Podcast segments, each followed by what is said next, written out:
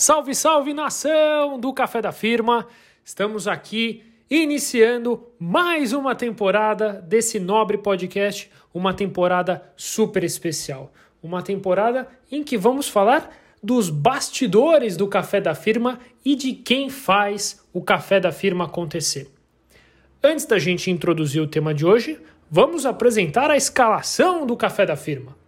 Para debater comigo, tradicionalmente estou com ele, Bruno Arantes Coelho. Tudo bem, Brunão? Bom dia, boa tarde, boa noite para quem nos escuta. Tudo bem por aqui, graças a Deus. Bem empolgado para fazer essa terceira temporada. Mais no improviso, mais um bate-papo entre nós três. E hoje eu vou ser muito sincero, Dani, que eu tava querendo um cafezinho para entender uma coisa. Como é que o Murilo de Brito Bonanome é vegano, cara? Uma picanha mal passada ali com um salzinho grosso pela madrugada. A boca encheu d'água aqui. E você, Mu, como é que tá? Salve, salve súditos da cafeína! É uma enorme honra estar aqui com vocês hoje, com ele, Bruno Arantes Coelho, e com ele, Daniel Grossman.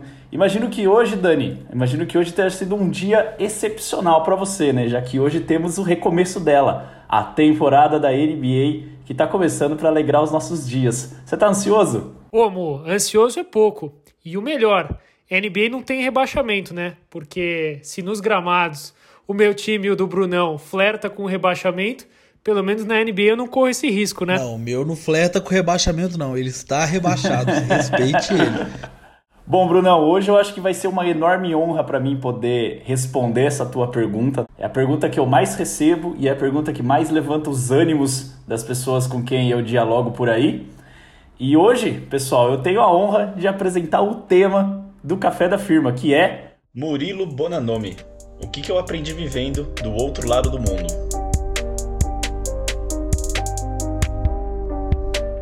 Maravilha, pessoal! Então a ideia dessa temporada é a gente apresentar o back-office do Café da Firma.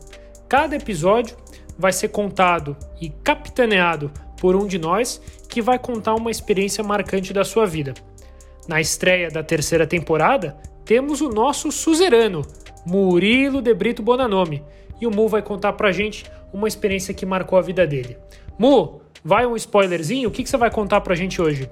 Dani, vai um spoilerzinho sim. Hoje eu vou contar pra galera e acho que é interessante porque deve embarcar a sensação e os ânimos de muitas pessoas que estão ouvindo a gente como eu disse, acho que no último episódio da nossa última temporada, é, eu cheguei a fazer um intercâmbio para Nova Zelândia, que teve uma duração aí de 18 meses, mais ou menos uns dois anos, um pouquinho mais de 18 meses aí, rolou uma férias no meio do caminho, é, mas um, algo entre em torno de 18 meses e dois anos.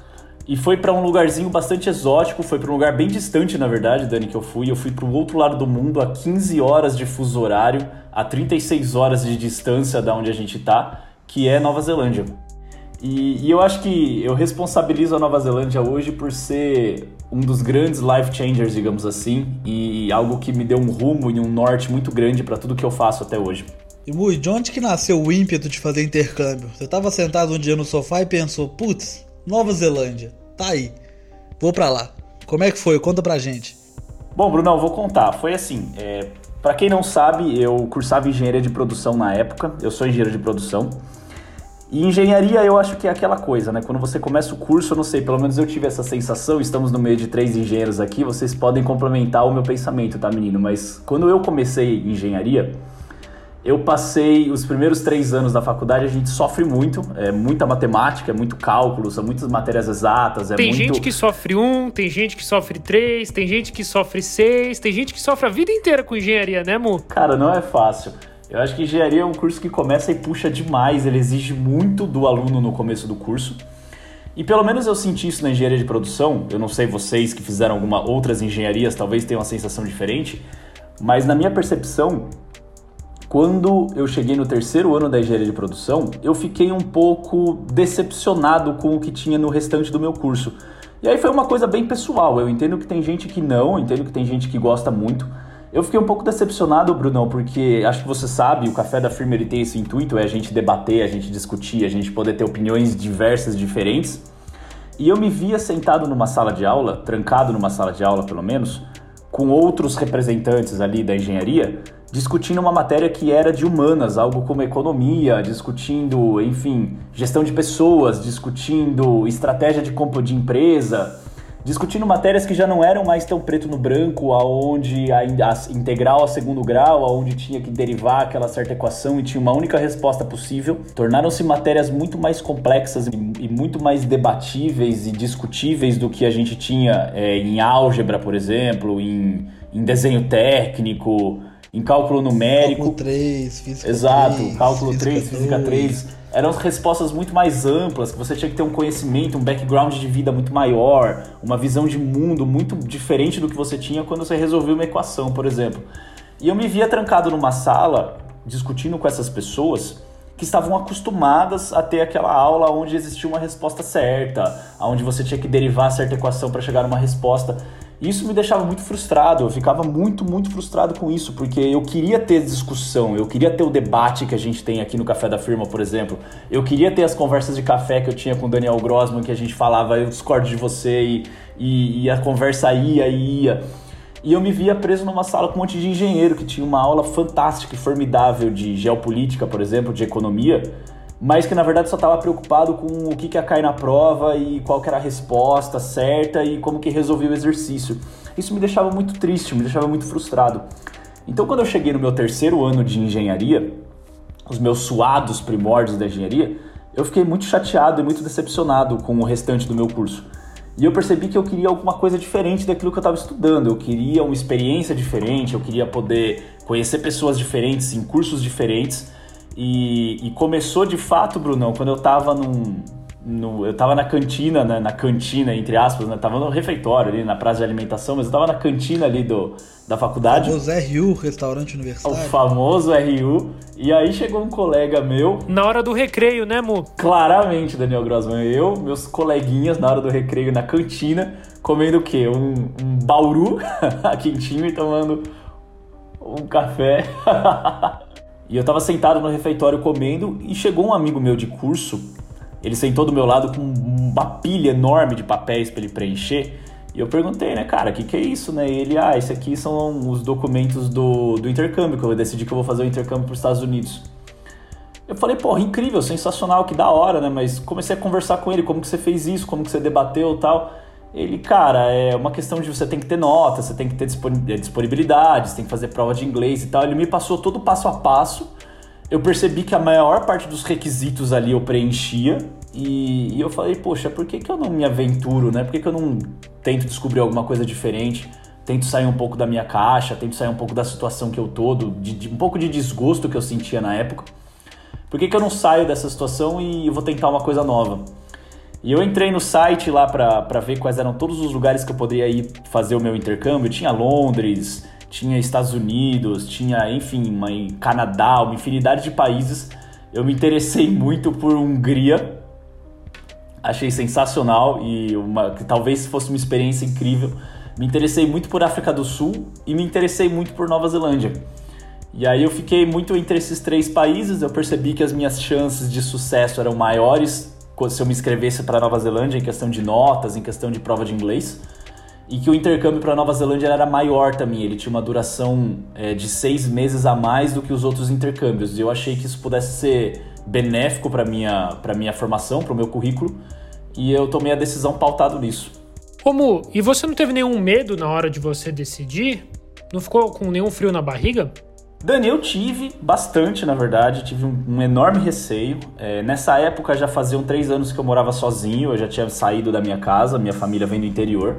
Eu já morava em São Paulo sozinho com meu irmão, então algumas coisas para mim já eram de praxe, como, enfim, cuidar da minha própria vida, pagar minhas contas, cuidar dos meus boletos, lavar minha roupa, cozinhar, esse tipo de coisa. É, como eu disse na última edição, eu já cozinhava, embora tivesse poucos, poucos utensílios e e pouca disponibilidade de louça, mas eu já sabia cozinhar pelo menos um, um, um beabá ali para não morrer de fome. E eu já me cuidava, eu já tinha esse hábito de tomar conta de mim mesmo. É, não tem ninguém olhando por mim, né? Tipo, ninguém me esperando voltar para casa no fim do dia. Mas ainda assim, eu fiquei sim com frio na barriga. Deu um frio na barriga gigante de saber que eu estaria a muitos quilômetros de distância de qualquer pessoa que pudesse ser meus conhecidos. E também a questão do fuso horário mexeu bastante comigo. 15 horas de fuso horário era muito tempo. Então, quando eu conversava com a minha família, era no domingo, no fim do dia, para eu conseguir pegar eles durante o sábado, no começo da noite. Era uma distância de tempo muito, muito longa. E muitas vezes a gente não conseguia se falar. Então, quando eu mandava bom dia para minha mãe, por exemplo, já era boa noite para ela, ou às vezes ela me respondia no dia seguinte e eu já estava dormindo. Então, o fuso horário era uma coisa que me deixou bastante receoso de estar tá literalmente sozinho. Acho que foi a primeira vez que eu senti. Eu acho que a, a hora que eu desci no aeroporto da Nova Zelândia e eu olhei em volta aquele lugar que eu não conhecia absolutamente nada nem ninguém, foi a primeira vez na minha vida que eu tive a sensação de que eu estava verdadeiramente sozinho, né? E saber que a pessoa mais próxima que eu tinha num raio de distância de mim estava 11 mil quilômetros de distância, isso era de fato um pouco assustador. Tinha outras coisas também que me deixavam um pouco apreensivo. O idioma era uma coisa que me deixava um pouco apreensivo. A gente aprende aqui no Brasil um inglês muito parecido, muito similar com o que é o inglês americano. A maioria das escolas de inglês que a gente tem aqui no Brasil ensinam o inglês americano e lá eles têm um, um sotaque muito forte. A moeda também me deixou um pouco apreensivo. Naquela época a gente tinha um câmbio flutuando, não como hoje, claro, mas a gente tinha um câmbio que era bastante volátil e eu recebia em reais e convertia para dólar. Então isso me deixava um pouco receoso porque em algum mês que tinha uma variação mais forte do câmbio, eu acabava perdendo entre 12 a 15% do, do meu salário mensal, assim, em questão de 30 dias. Isso me deixava bem apreensivo. E também alguns outros pequenos pontos, que nem, por exemplo, lá eles dirigem na mão inglesa. Então, isso era uma coisa que no começo eu demorei para acostumar, tinha que eu, eu, sempre tinha que olhar para os dois lados da rua, independente de onde eu fosse atravessar, eu nunca sabia de onde havia um carro. Eles erraram a mão, né, amor? Eles erraram totalmente a mão, né? Mas algumas outras coisas que me deixavam receosos. Mas eu acho que a sensação de solitude foi de fato uma das coisas que me deixou com maior medo e ao mesmo tempo eu acho que foi o maior aprendizado que eu tive durante esse tempo que eu fiquei lá. Você falou que era tudo muito diferente, mas qual que você acha que era a principal diferença, tanto do povo, quanto da cultura, quanto da universidade, que eu imagino que também deveria ser bem diferente? Brunão, você sabe que os meus esportes favoritos, dentro de nenhum deles, envolve futebol. Né? Futebol não está definitivamente em nenhum, nenhuma posição da minha lista. Né? Eu gosto de N outros esportes a não ser futebol. E eu vou ser bem sincero que é um choque gigante você mudar para uma sociedade que pensa igual eu aonde o esporte favorito deles, na lista dos esportes favoritos dele, futebol não tá em nenhuma das 10 posições, nenhuma. É muito engraçado isso, porque muda muito a forma como uma sociedade se estrutura, é, os gostos pessoais que a sociedade adquire ao longo do tempo. A Tailândia é um país de esportes radicais. Eles gostam muito de rock, eles gostam muito de rugby, eles curtem futebol americano, eles gostam de esportes que têm mais relacionamento com frio, eles gostam muito de atletismo. E eles gostam, lógico, de todos os esportes radicais, paraglide, rapel, esse tipo de coisa. Então é muito engraçado porque a gente está acostumado a, sei lá, vamos falar da firma, né? A gente tá lá na firma, aí chega a hora do almoço na firma, a gente desce com os colegas de firma para almoçar na famigerada padoca. E qual que é o primeiro assunto que vem à tona na mesa quando você está sentado com os colegas de trabalho depois de falar do chefe? E o Corinthians? Ou o preço do PF, né? Exato. Exato. Se, se você não está discutindo o preço do PF com seus colegas, se você não está discutindo, o, falando mal do seu chefe com os colegas, você claramente está discutindo sobre o Corinthians. Né? E é muito engraçado porque isso não existe lá. É, eles não enxergam futebol desse jeito, eles não gostam muito de futebol, eles não são muito chegados em futebol. Então não tem essa, essa gana. Em compensação, eles têm gana por outros esportes. E é muito gostoso você mudar um pouco os esportes com quem você ouve e quais você conversa, porque te abre um pouco seus horizontes, né? Tem isso. Mas essa é uma brincadeira, na verdade, que eu faço, Brunão, porque a coisa que mais me chocou é a postura da sociedade frente a alguns temas sociopolítico-econômicos que eles enfrentam. Como o, a situação sociopolítica e econômica do país é muito diferente da nossa, completamente diferente da nossa, eles têm uma economia bem centralizada, bem estruturada, a sociedade é relativamente segura, eles têm N, N outros problemas que eles estão tentando trabalhar que a gente não tem aqui, como por exemplo, previdência para eles é um mega problema, o envelhecimento da população é outro mega problema, é, emprego para imigrantes para eles é outro enorme problema, e, e como eles lidam com o assistencialismo, a pobreza dentro do país também é outro problema completamente diferente da forma como a gente lida aqui no Brasil isso muda, isso molda a forma como a sociedade discute esses temas e como ela pensa a respeito desses temas. Então é muito interessante porque a sociedade em si tem um outro conjunto de habilidades e um outro conjunto de pensamento completamente diferente do nosso. Eles não têm que preocupar com um cara besta falando da cloroquina, tá ok? Exato, eles não têm o certo jogo de cintura que a gente tem aqui para lidar com segurança, por exemplo. Eles não andam na rua com tanto medo quanto a gente anda. Eles têm uma certa segurança a mais. É, e eles têm outros tipos de problema. A educação lá é um tema que eles discutem muito porque é muito caro a educação, muito mais caro do que aqui no Brasil. Então eles têm uma dívida que eles perduram pela vida inteira deles a respeito da educação deles. Para você ter uma ideia, Brunão, uma matéria simples de dois créditos na faculdade por um período de seis meses de curso custava aproximadamente mil a mil e quinhentos dólares a matéria. Não, eu vou fazer uma conta de padeiro aqui, Mu. Fazer uma conta de padeiro. Pega esse valor, multiplica por 10, dá metade do salário do Daniel Grossman. Metade do que Daniel Grossman ganha só com as ações da Cirela no mercado todo mês. Não, isso é certo, isso é certo. Só para o pessoal ter uma noção do tamanho desse valor. Grande abraço para todo mundo da Cirela aí, hein? Daqui a pouco o Café da Firma vai virar assessoria de investimentos e aí vocês passam a investir com a gente. Depois que a gente abrir ação na bolsa, né? Que é o plano para 2021. Sensacional.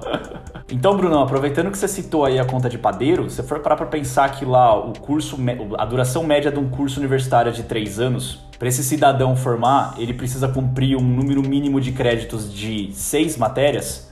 Então, pensando que ele só consiga fazer matérias de dois créditos, que são as matérias mais baratas que ele consegue, que ele pode escolher, que ele pode eleger esse cara vai pagar pelo menos 6 mil dólares a mensalidade da faculdade durante esses três anos. Esse cara vai desembolsar uns 220 mil, mais ou menos 215, 220 mil é, dólares na graduação dele.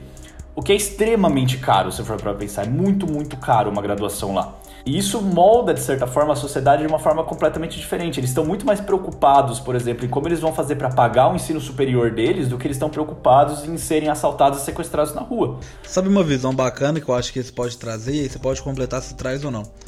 É, eu tenho um amigo, eu discuto muito isso com ele, o quanto a faculdade é importante, é claro, mas o quanto muitas vezes a faculdade é extremamente supervalorizada. No ponto de você ter uma expertise no negócio, você conseguir ganhar muito dinheiro com aquele negócio, e às vezes você larga para fazer um curso tipo aleatório completamente e não vai ter o menor sucesso que você teria se você tivesse continuado naquela matéria. Você acha que isso pessoal lá também tem um pouco dessa pegada ou não? Fora o custo de oportunidade, né? Porque quando você tem que já reservar uma grana desde as primeiras idades para a faculdade, você obviamente deixa de investir esse dinheiro em outros lugares. Então, como é que os neozelandeses veem essa questão da educação? Vale a pena ou não? É um bom investimento? Dani, eles olham isso com muito mais carinho do que a gente olha. Tem muitos cidadãos neozelandeses que optam por, na verdade, começar a carreira profissional deles, independente da faculdade ou não. Eles não distinguem isso da mesma forma como a gente distingue. Eles já começam a trabalhar, muitos deles optam por não formar, eles optam por não estudar e eles seguem a carreira no mercado de trabalho sem um curso superior, porque eles enxergam que não é um investimento que, para o que eles procuram fazer na vida deles, vai valer a pena. Lá tem essa, essa comparação que é muito interessante. O salário mínimo lá é muito alto, comparado com o nosso versus o nosso. Então, uma carreira onde você segue, por exemplo, na área da construção civil e você opta por ser um mestre de obras, por exemplo, que você precisa de um curso não superior, mas um curso técnico e um curso de formação que é muito mais barato, você vai ser bem pago e você vai ter uma qualidade de vida tão boa quanto você teria se você fosse formado em medicina, por exemplo, com várias especializações. Lógico, talvez você não tenha todo o luxo que você teria, mas você garante o, o minimum standard, você garante o que na, na, sua pirâmide de Maslow, você garante que você cumpre até onde você não só as suas necessidades básicas, mas também as suas necessidades que você anseia. Você também cumpre com o salário básico, tendo um emprego 9 to 5, onde te é requerido um curso técnico e não um curso superior. E respondendo um pouco melhor daí a pergunta do Brunão, Cara, eles têm um engajamento com o curso deles muito maior do que o que a gente tem. Eles levam os cursos superiores deles muito, muito a sério. Semana de prova, é as bibliotecas entupidas de gente, gente estudando para todo lado. Você tenta reservar um livro, é aquela pandemia, tem gente saindo no tapa na biblioteca para conseguir pegar um livro. Professor desaparece no mapa porque os caras são, são perseguidos durante o campus. A galera tá todas as aulas, todos os dias, do horário certinho, britânico. Trabalho em grupo, aqueles caras trabalham pra cacete, todo mundo faz, é um ajuda o outro, é, é, grupo de estudo, é plantão, é aula extra. Eles levam muito mais a sério do que a gente leva, mesmo porque eles têm consciência do quão caro é um curso superior para eles. Então eles não se dão ao luxo de poder chegar atrasado numa aula, sabe? Cada minuto de uma aula é muito caro. Então eles têm essa consciência e, e, eles levam de uma certa forma muito mais a sério do que eu percebo que nós levamos o nosso curso superior aqui, sabe? Eu faço uma autocrítica a muitos colegas meus da engenharia, por exemplo. Eu sei que é um curso difícil e que é puxado e que exige muito do estudante, eu entendo isso. Mas eu sei que existem alunos da engenharia formando com 8, 9 anos de curso. E isso é um pouco preocupante. Não só é preocupante porque o cara passa tempo demais dentro do curso para ele conseguir se formar, isso é preocupante com o quanto ele dá de valor pro curso que ele está fazendo. E eu entendo que existe um delta T dentro dessa relação, mas a gente tem que ponderar a margem de erro. Mo, você comentou algumas diferenças na área de educação né, entre a Nova Zelândia e o Brasil.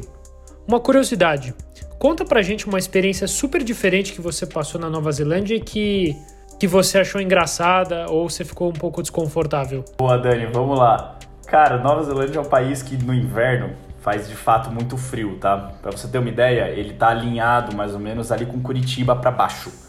Então, eu morava, eu fui alocado numa, numa, faculdade que ficava no sul da ilha sul da Nova Zelândia. A Nova Zelândia são duas ilhas, tem a ilha norte, onde fica Auckland, que é a capital econômica, e Wellington, que é a capital política do país.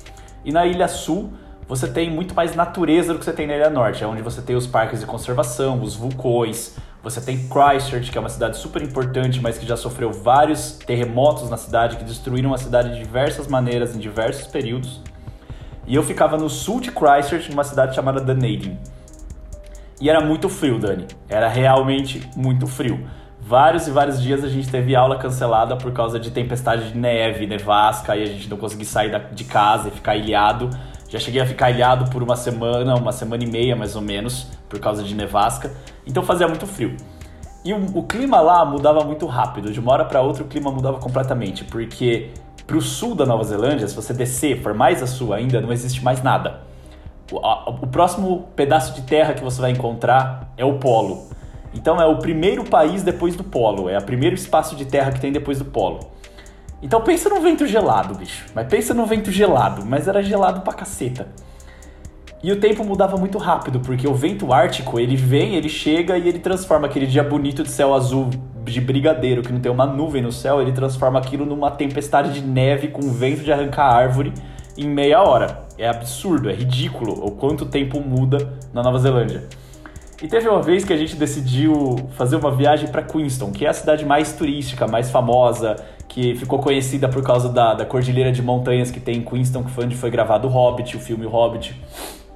E a gente decidiu ir para Queenstown porque tinha uma estação de esqui lá. E a gente queria muito conhecer a estação de esqui, a gente queria muito passear, enfim. A gente queria curtir. E a gente pegou o fim de semana e, e fomos eu, um colega e uma amiga que, que estudávamos lá, todos brasileiros. A gente pegou o carro e a gente foi para Queenstown. Na ida foi um paraíso, céu de brigadeiro, clima quente, a gente tava de camiseta no carro, vidro aberto, a gente foi cantando, ouvindo música, trocando ideia tal. Chegamos lá, curtimos o primeiro dia em Queenstown, à noite o clima já começou a virar, começou a ventar pra cacete. No dia seguinte, quando a gente acordou, tava um vendaval que a gente não tinha blusa para conseguir usar de tanto frio que tava fazendo. E aí começou aquela garoa que começou a virar aquela neve e começou a sentar no chão. E a gente falou, bicho, vamos embora, vamos embora daqui antes que a, a gente fique preso e aí a gente vai perder dias e a gente não tem onde ficar aqui em Queenstown. Vamos voltar para casa que a gente não sabe como que vai virar esse tempo. Da gente pegar o carro, a gente sair de Queenstown até a gente chegar na estrada, foi decretado ali no distrito de Queenstown que ninguém poderia sair da cidade por causa da nevasca que estava se formando. E claramente que a gente não ficou sabendo disso. Então, a gente entrou na estrada, os bonitão lá de carro, a gente entrou na estrada sem saber o que estava vindo na nossa frente. Quando a gente chegou na metade da estrada, Dani, era só neve para tudo quanto é lado, que você não podia imaginar como que tava aquele chão de neve, tava forrado de neve, a gente não conseguia mais enxergar a estrada. O carro deslizava da estrada, assim, ó, ele ia de um lado pro outro, assim, ó, na estrada. E a gente, com, perdão da palavra aí do café da firma, a gente com o cu na mão de, de algum acidente maior ou alguma coisa do tipo. E a gente decidiu parar o carro. A gente falou, cara, não tem condição da gente continuar, vamos parar o carro. Aí a gente parou o carro. Você tentou dirigir na mão certa? Porque na mão inglesa não tava indo, né?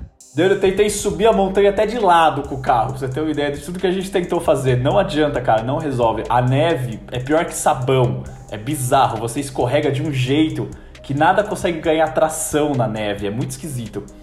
E aí a gente parou o carro, a gente encostou o carro numa neve que tava um pouco mais fofa ali, a gente entrou na neve que tava um pouco mais fofa pra, pra roda não sair deslizando também, a gente perdeu o carro na montanha. E a gente ficou lá dentro sem saber o que fazer, a gente ficou preso lá sem saber o que fazer, a gente ligou pra polícia. A gente falou, olha, é, a gente tá preso aqui no meio. Aí a gente tomou um mega esporro da polícia porque eles falaram, ó, a gente liberou é, um aviso pra cidade inteira que ninguém podia sair da estrada. Por que, que vocês saíram? E a gente tentando explicar que a gente era estrangeiro, que a gente não tinha entendido, que a gente não tinha pego a mensagem, que enfim. Um mega problema. Eis que para um, um carro do outro lado, mais reforçado, 4x4, com corrente na roda e aí ele tem aquela, aquela tração adicional dos espinhos na roda que ele consegue trafegar na neve. O cara desceu do carro, foi lá, bateu na nossa janelinha, a gente abriu o vidro. Ele, meu, o que, vocês estão fazendo aqui? Vocês são loucos, vocês são tudo louco. Entra agora no meu carro, vamos lá que eu vou levar vocês pra cidade. Eis que volta a gente pra cidade, pegamos um hostel, ficamos abrigados lá. Pelo menos aquela noite, esperar a nevasca passar. No dia seguinte, juro, juro pra você, Dani, eu acordo com o passarinho cantando na janela. Eu não tô brincando. Eu abro a janela, aquele solão gigante, aquela lua em cima lá, aquele calor. E eu falei, meu, não é possível um negócio desse, sério. Não, não tem explicação. Um negócio desse não tem explicação. Eu achava que o clima de São Paulo era louco. Até eu conhecer o clima da Nova Zelândia. Aí fomos na delegacia, claramente, reportar o que tinha acontecido, levar um esporro adicional. A polícia escoltou a gente até o carro, ajudou a gente a desencalhar o carro da rua, ajudou a gente a recuperar a condução e ainda por cima desejou boa viagem aí pra gente poder seguir o nosso caminho. Ou seja, eu acho que, cara, foi uma experiência que eu aprendi que assim, você tá zero preparado para enfrentar qualquer interpérie que esteja fora daquela sua bolinha de alcance, entendeu? Então você, você, é claro, é um mestre da rua, master streetwise aí, consegue pegar qualquer ônibus em São Paulo, bacana. Se eu botar você no meio de uma mata, você já era. Eu aprendi que cara, a gente é muito adaptável é, mas a gente não, te, não é tão ágil assim para se adaptar, sabe? A nossa agilidade em adaptação, porque já fazia mais de um ano que a gente morava na Nova Zelândia. Então a gente enfrentou essa situação foi completamente nova pra gente. Então sempre vão ter situações novas aparecendo no seu dia a dia. Eu ia te perguntar qual era a história mais interessante, mas duvido que você tenha alguma mais interessante do que essa. E do que, que você tem mais saudade desses dois anos lá, mano? Do que, que você sente mais falta? Do frio, eu acho que não é, né? Pô, Brunão, definitivamente não é do frio, cara. E eu gosto de frio. Se não é do frio, é da delegacia, né, amor? Pô, a dupla, definitivamente do frio não delegacia, é, Delegacia não, tá preso direto, um ladrão de corações. eu, eu sinto muita falta do frio, sim. Eu gosto muito do frio, vocês sabem que eu sou um amante do inverno. Mas, cara, existe um limite entre o inverno gostosinho daqueles 9, 7 graus que tá frio, tá gostoso, tá um frio aceitável e você pegar, tipo, menos 9, menos 11, que era igual eu pegava lá, cara, é, é áspero, é duro, é triste, é triste. Mas não, não é do frio não, Brunão. Eu sinto muita falta, cara, da natureza da Nova Zelândia, para ser bem honesto com você. Ainda mais eu que moro em São Paulo, né, na selva de concreto.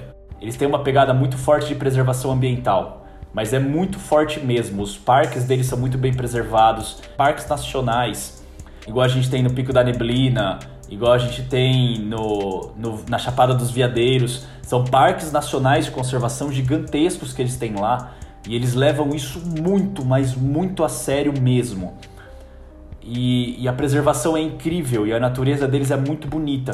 E como o país é pequenininho, ela tá um alcance de você de uma hora de estrada. Então no sábado, se você quer visitar um parque nacional, por exemplo, viver uma floresta de fato e ver um parque lindo, cachoeiras e rios, você pega um carro, você dirige 40 minutos e você está na, na boca de um parque nacional maravilhoso para você poder fazer um piquenique com as crianças, levar tua namorada para ir comer alguma coisa por lá, passear com seus amigos, fazer uma trilha. Então, quando eu percebi que eu tinha esse acesso fácil à natureza, eu comecei a fazer trilha, eu comecei a fazer escalada, eu comecei a fazer é, camping, eu comecei a ter um contato muito maior com a natureza, que foi uma das coisas que mais expandiu a minha cabeça e mais mudou a forma como eu enxergo de fato a nossa relação com o campo, com o mato, com o verde. E isso é uma das coisas que eu sinto mais falta, Brunão, definitivamente. É incrível ter esse contato tão próximo com a natureza, é uma coisa que renova a nossa alma, te deixa pronto para enfrentar o próximo desafio. Eu lembro que eu saía de aulas extremamente cansativas, de sessões de estudo que, cara, eram muito embaçadas porque eu já tinha uma dificuldade com o idioma e o conteúdo era muito difícil. E eu passava um dia dormindo na mata, acampando, cozinhando alguma coisa ali, colhendo algumas folhas ali e tal. E, e tendo um contato maior com a natureza, eu voltava outra pessoa pronto para o próximo desafio, sabe? Mu, muito legal você trazer as atividades super diferentes e os hábitos ímpares que a Nova Zelândia te proporcionava. Mas agora eu vou para o outro espectro. Fala aí uma, duas coisas que você aprendeu no intercâmbio e que você mantém até hoje. Muitas pessoas falam que o intercâmbio é super game changer, que muda as pessoas e para você não é diferente. Então, o que, que efetivamente te mudou e você traz contigo até hoje? Tem uma coisa que eu trago comigo da Nova Zelândia e eu e eu acho que é um enorme diferencial porque eu vejo as pessoas voltarem dos intercâmbios e elas não trazem essa perspectiva, elas não trazem essa vivência com elas. Eu fico triste porque para mim é uma vivência muito importante de uma experiência de intercâmbio. E, e eu acho que é um dos grandes diferenciais é, do que foi o meu processo de intercâmbio para o das outras pessoas. A Nova Zelândia é um país que tem uma população de 4 milhões de pessoas. É tipo menor que São Paulo, né? Isso faz com que grande parte do crescimento populacional da Nova Zelândia seja feito através de imigrantes, porque não tem quase pessoas lá. Então você convive muito com pessoas que migram para a Nova Zelândia de países que estão ali nas redondezas, que são completamente diferentes dos países da América Latina que a gente está acostumado a conviver. Lá eles recebem muitos imigrantes chineses, recebem muitos imigrantes árabes, muitos muçulmanos de diversos países muçulmanos que tem na redondeza, a Indonésia recebe muito, eles recebem muitos indianos também, muitos e muitos indianos. E é um povo que a gente aqui em São Paulo não tem um muito contato muito próximo. A gente não tem muito contato com muçulmanos, a gente não tem muito contato com árabes, a gente não tem muito contato com indianos aqui no Brasil. Era muito comum você estar tá atravessando a rua e você ter uma muçulmana do seu lado completamente coberta de burca e do seu lado um, um hindu com roupas tradicionais hindus, um indiano, né, com roupas tradicionais hindus do seu lado, e são dois povos que a gente não tinha muito contato. Isso fez com que eu abrisse a minha cabeça de uma forma em que, com o passar do tempo, eu percebi que eu comecei a rejeitar menos o estranho e a rejeitar menos aquilo que era diferente e é engraçado porque a gente não sai com essa perspectiva de nós mesmos assim, ah, não, eu, reje... eu, eu, eu sou super cabeça aberta, eu quase não rejeito aquilo que é estranho a mim. E é uma falácia, é uma mentira, você rejeita sim. Você pode ver como você se sente desconfortável quando você está no trabalho e alguém pede para você fazer uma tarefa do seu cotidiano de uma forma diferente. Ou quando alguém tira você de uma tarefa que você estava indo muito bem e coloca você numa tarefa que você não está indo tão bem assim, que você não é tão bom em fazer. Você rejeita automaticamente aquilo. Automaticamente você rejeita. Toda vez que você se sente desconfortável, toda vez que você sente medo, toda vez que você sente que você não conhece aquilo que você vai interagir logo na sequência, você rejeita. A gente tem uma tendência como ser humano muito grande a rejeitar aquilo que é diferente. É natural, é meio que natural, é um ímpeto de segurança. Te dá um pouco de frio na barriga o fato de você não conhecer, sabe? O medo é uma forma de rejeição, é um sentimento de rejeição. E eu percebi que eu abstraí muito mais essa sensação enquanto eu estive lá eu percebi que essa interação com outros povos, e é, é, meio padrão a gente falar isso, né? A galera faz intercâmbio para a Europa e fala, ah, porque a interação com outros povos. Bicho, a gente tem herança europeia, nossa herança aqui no Brasil é europeia, a gente vive nos padrões europeus de vida. Então, na verdade, não é tão diferente de você assim. Agora, era muito diferente eu, por exemplo, que morava, cheguei a morar, é, morava com chineses, morei muito com chineses e cheguei a morar com árabes também. Então você tem uma convivência completamente diferente dessas pessoas. E morei com nativos neozelandeses também, então é completamente diferente a convivência que você tem deles. E você quebra um pouco essa barreira desse medo, essa, essa interação com o diferente. E isso te abre tantas portas que você nem imagina, Dani, mas tantas portas que até hoje, quando eu tô no trabalho, eu percebo que essas portas que eu abri no meu intercâmbio me continuam abrindo janelas até hoje. Eu percebo que no trabalho eu sou sempre a pessoa menos suscetível a negar qualquer opinião que seja diferente da minha, ou eu, ou eu costumo ser sempre a pessoa mais proativa dentro do meu trabalho a mudar o modus operandi e o status quo e questionar aquilo que está acontecendo naquele momento. Eu costumo ser esse cara. E eu acho que isso é uma habilidade que, lógico, eu sempre tive de certa forma, mas eu desenvolvi ela muito mais durante o intercâmbio por causa dessa vivência. E agora a pergunta que não quer calar: rufem os tambores. Mu, mudando de pato pra ganso. Por que que você trocou a picanha pelo alface? Vamos lá, Brunão. Quando eu fui para Nova Zelândia, eu, eu gostava de comer aquele tradicional BBB, né? O, o, o que era bom, bonito e barato. Eu chegava no restaurante, olhava, era gostoso, parece bonito, assim, não tem nenhuma barata andando no chão. Olhava pro preço da tara do prato ali no, gravado na parede, tava abaixo dos 18 reais o quilo. Eu falava, é aqui mesmo que eu vou comer. Vamos nessa, é nós. E, e, eu nunca me preocupei muito, de certa forma, com a minha alimentação. Isso sempre foi uma coisa secundária para mim. E pouco antes de eu ir para Nova Zelândia, eu entrei em contato com um tio meu, que por parte de mãe, que ele morava na Nova Zelândia há muitos anos, mas ele morava do outro lado da ilha. Então, pouquíssimo contato e a gente já estava separado há muitos e muitos anos. Quando ele foi para Nova Zelândia, eu era criança. Então, era um tio que eu lembrava pouco, eu tinha poucas memórias na minha cabeça dele. Eu, enfim, não conhecia muito ele, nunca tive muita interação com ele quando adolescente nem quando como adulto. Então eu não contava muito com ele, mesmo porque a gente morava muito longe um do outro, eu não contava muito com ele para me, me suportar nesse período, nessa, nessa, nessa experiência de vida, porque ele não tinha muita, muito poder de manobra ali também no que ele pudesse fazer naquela situação. E eu entrei em contato com esse meu tio, que eu tinha poucas memórias, eu falei, pô, eu tô chegando aí na Nova Zelândia, ia ser legal se a gente se encontrasse, a gente trocasse uma ideia, queria conhecer um pouco o país, conhecer um pouco de você também, de certa forma. E quando eu cheguei lá, eu me deparei com uma personalidade muito diferente do que a minha expectativa tinha criado em mim. Ele e a mulher dele, ele foi do Brasil para Nova Zelândia casado, ele e a mulher dele estavam todos fitness, numa pegada toda diferente. Eles tinham mudado muito a perspectiva de mundo que eles tinham também. E aquilo tudo me maravilhou. E eu olhei a mudança de vida que eles tiveram e eu falei: nossa, isso é muito inspiracional, isso é muito motivacional, isso é muito legal. E eu acho que eu quero isso para mim. Eu acho que eu tô saindo do Brasil numa situação que eu tô desconfortável com o meu curso, com a minha faculdade. Eu tô desconfortável com N coisas no Brasil. Quando eu saí do Brasil, eu tava desconfortável com muita coisa na minha vida pessoal. E eu falei, eu acho que é disso que eu preciso. Eu preciso de uma grande chacoalhada, eu preciso de uma verdadeira motivação, algo que me tire completamente do meu eixo. E aí eu já vou aproveitar que eu tô viajando pro outro lado do mundo e eu já vou sair completamente do meu habitué e eu vou aprender alguma coisa nova definitivamente para eu levar para o resto da minha vida. E foi nesse momento que eu tive contato pela primeira vez com o veganismo. E foi algo que realmente mudou muito a perspectiva deles, mudou muito a minha perspectiva, e eu acho que muda muito a perspectiva de todo mundo, Brunão, que se depara com essa situação e que experimenta uma situação de vida dessas.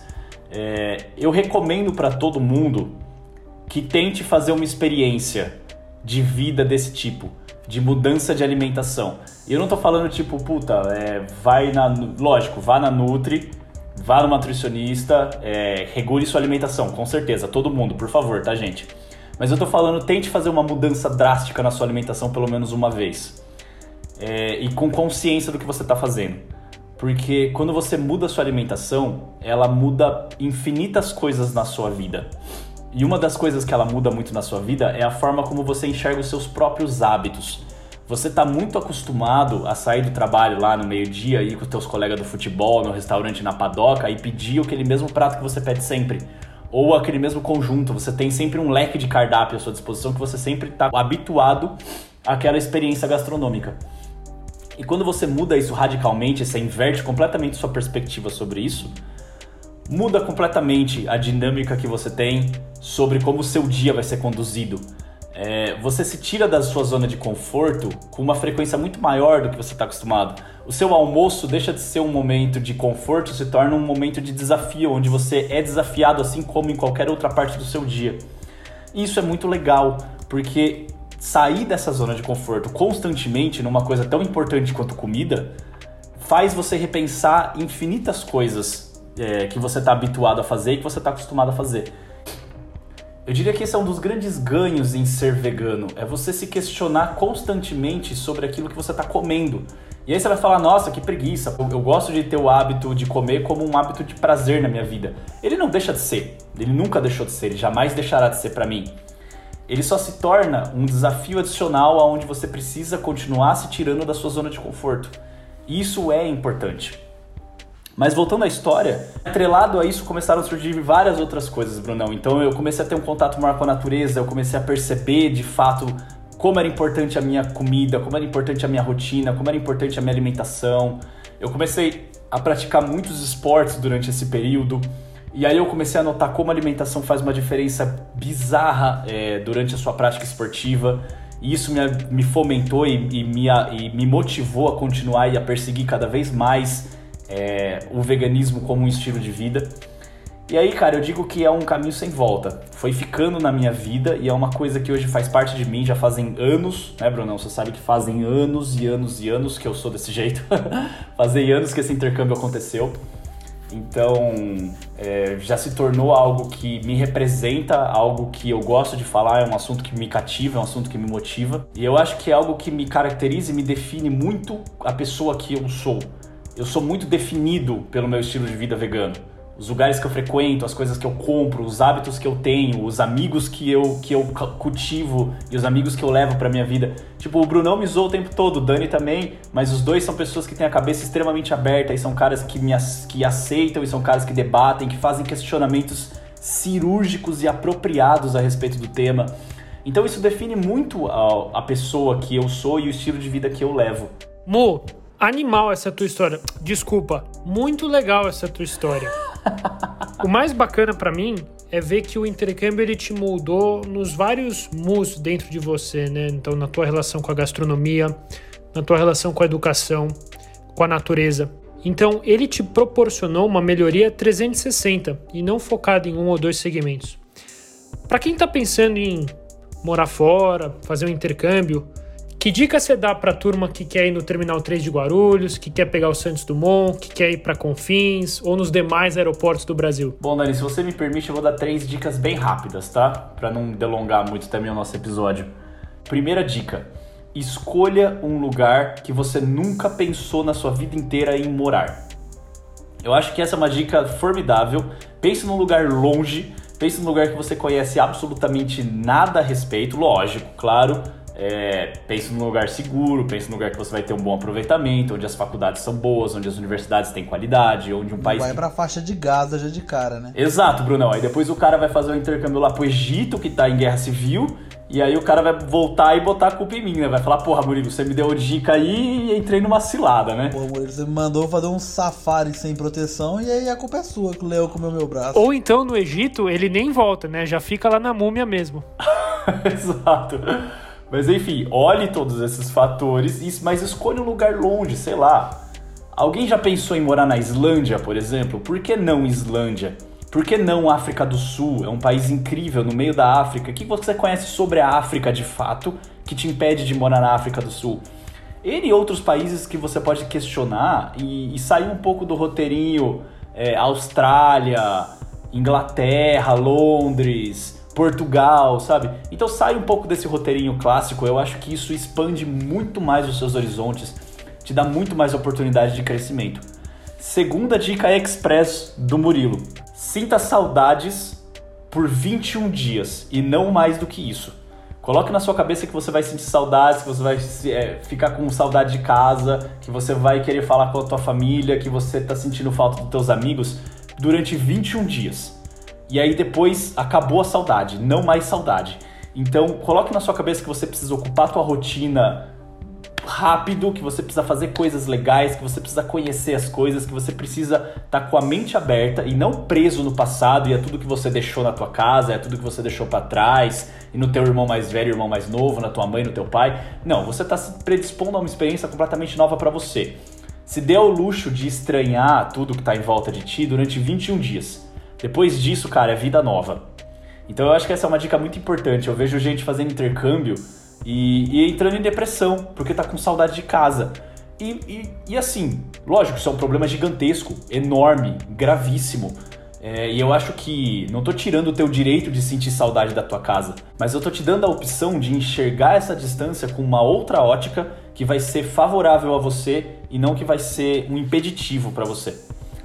E aí, terceira dica express de um bom intercâmbio do Murilo é: aproveite a oportunidade que você está tendo de morar num país que você nunca morou, aonde ninguém te conhece, ninguém sabe quem você é, ninguém nunca te viu antes na vida inteira, ninguém nem sabe como que pronuncia o seu nome e experimente absolutamente tudo que você puder experimentar, se arrisque, dê a cara a bater, vá mesmo, vá no ímpeto, faça as coisas que você tem vontade de fazer e se permita ser uma pessoa que você não era no país que você veio.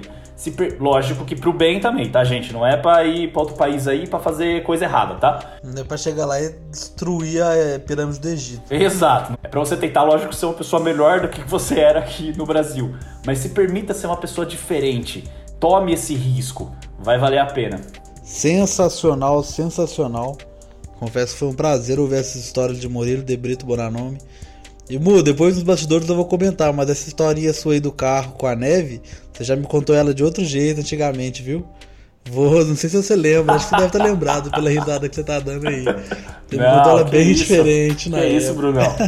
Mu, boatos que foi por causa dessa história do carro que a gente teve aquele filme Frozen, né? Que a frase era: Você quer brincar na neve.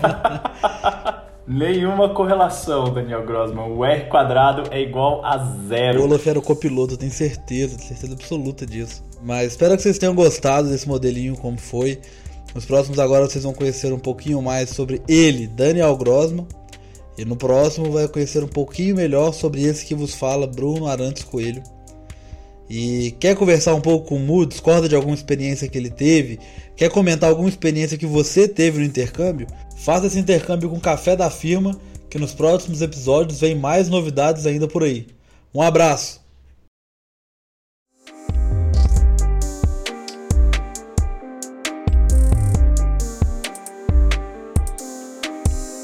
E você aí, que ouviu e gostou do Café da Firma, não deixe de seguir nosso podcast, recomendar para os seus amigos, família e turma da firma. E fique à vontade para entrar em contato com a gente pelo canal cafedafirma@outlook.com.